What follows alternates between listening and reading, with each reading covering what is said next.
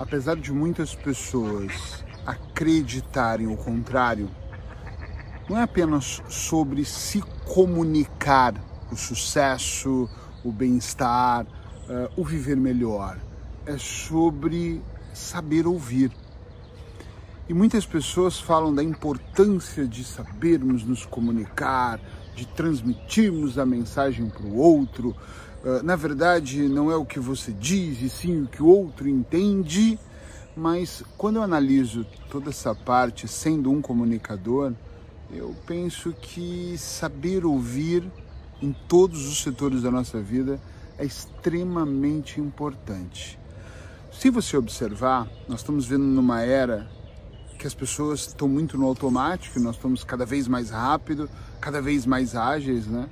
E parece que nós começamos nitidamente a completar a frase das outras pessoas, ainda mais aquelas pessoas extremamente ansiosas que a pessoa tá contando. Imagina um ansioso de um lado e uma pessoa vagarosa que precisa contar uma história do outro a, pessoa ansiosa ela começa a completar a frase, tá, tá, entendi, aí você chegou lá e aí?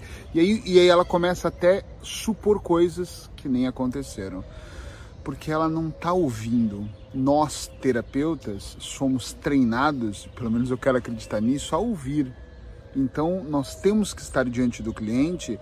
Claro que eu falo que nós temos até interrupções cirúrgicas, né? Temos às vezes que para para poder contextualizar, compreender melhor a história, direcionar o nosso cliente, mas nós temos que ter uma habilidade incrível em aprender a ouvir. Não só ouvir, mas também interpretar aquilo que a pessoa está dizendo, de forma verbal e não verbal. Né? Às vezes eu estou com uma pessoa numa entrevista, só para a gente ter uma noção, e por exemplo eu pergunto se é casada e ela diz assim, sim, o sim dela e os olhos para cima e a insatisfação do corpo diz que não está muito bem, né? Mas eu não estou dizendo que todos nós temos que saber fazer esta interpretação, porque nem todo mundo vive um processo terapêutico, nem todo mundo é terapeuta.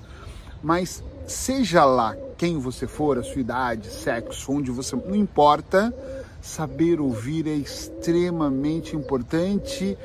E eu arriscaria dizer que isso pode ser determinante uh, para uma pessoa que quer se sentir melhor ou não. Eu não estou falando só de sucesso como profissão, ah, estamos falando que quem se comunica melhor sai na frente, também acho que sim, mas não é isso. É, é sai na frente não é só nos negócios, só nos, no, no profissional, é no pessoal. Numa relação, por exemplo, no casamento, o homem ou a mulher que tem o dom de ouvir o seu parceiro, aos poucos ele começa a entender a dinâmica da relação. Ele começa a entender a outra pessoa.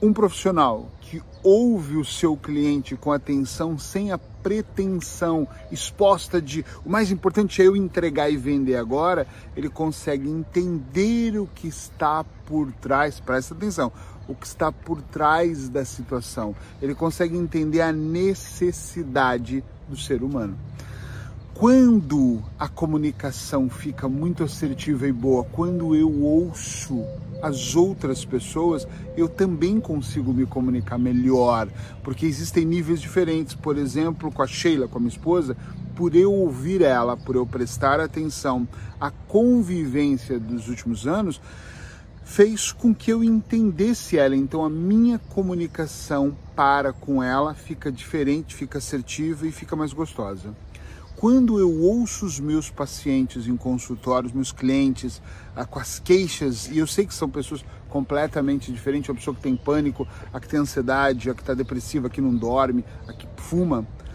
Mas quando eu aprendo a ouvir as queixas emocionais dessas pessoas, eu me torno um ótimo comunicador para ela. Por que, que as minhas dicas terapêuticas têm uma grande audiência em vídeo, mas principalmente em podcast? Se você for nas plataformas como Spotify, Deezer, um, Cashbox, Apple, iTunes, você vai, digita lá, hashtag podcast 365. Tá cheio de podcasts e a audiência é gigantesca porque eu ouço que as pessoas me mandam de mensagem. Eric, eu ouvi essa dica e tive essa interpretação. E às vezes a, a interpretação das pessoas nem são as melhores. Então eu penso, opa, tá complexo, então é melhor eu entregar de uma forma diferente. eu ouço os meus clientes dizendo: Nossa, você foi tão assertivo nessa dica. Eu vou lá ver a dica e penso: Ok, então desta forma que eu estou me comunicando, eu estou passando a mensagem melhor.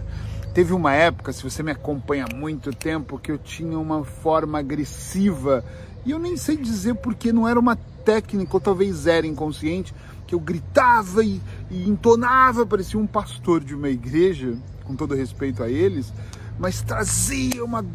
E hoje é diferente a pegada. Eu tenho uma pegada mais tranquila, mais zen. De vez em quando eu dou um soco, ah, aponto o dedo, mas eu sou muito mais zen para fazer a entrega. E eu percebo que as pessoas agradecem, elogiam, compreendem melhor, porque talvez eu estava indo por um caminho que eu não queria ir, que era um caminho mais motivacional e eu ouvi as pessoas dizendo: Nossa, você me motiva.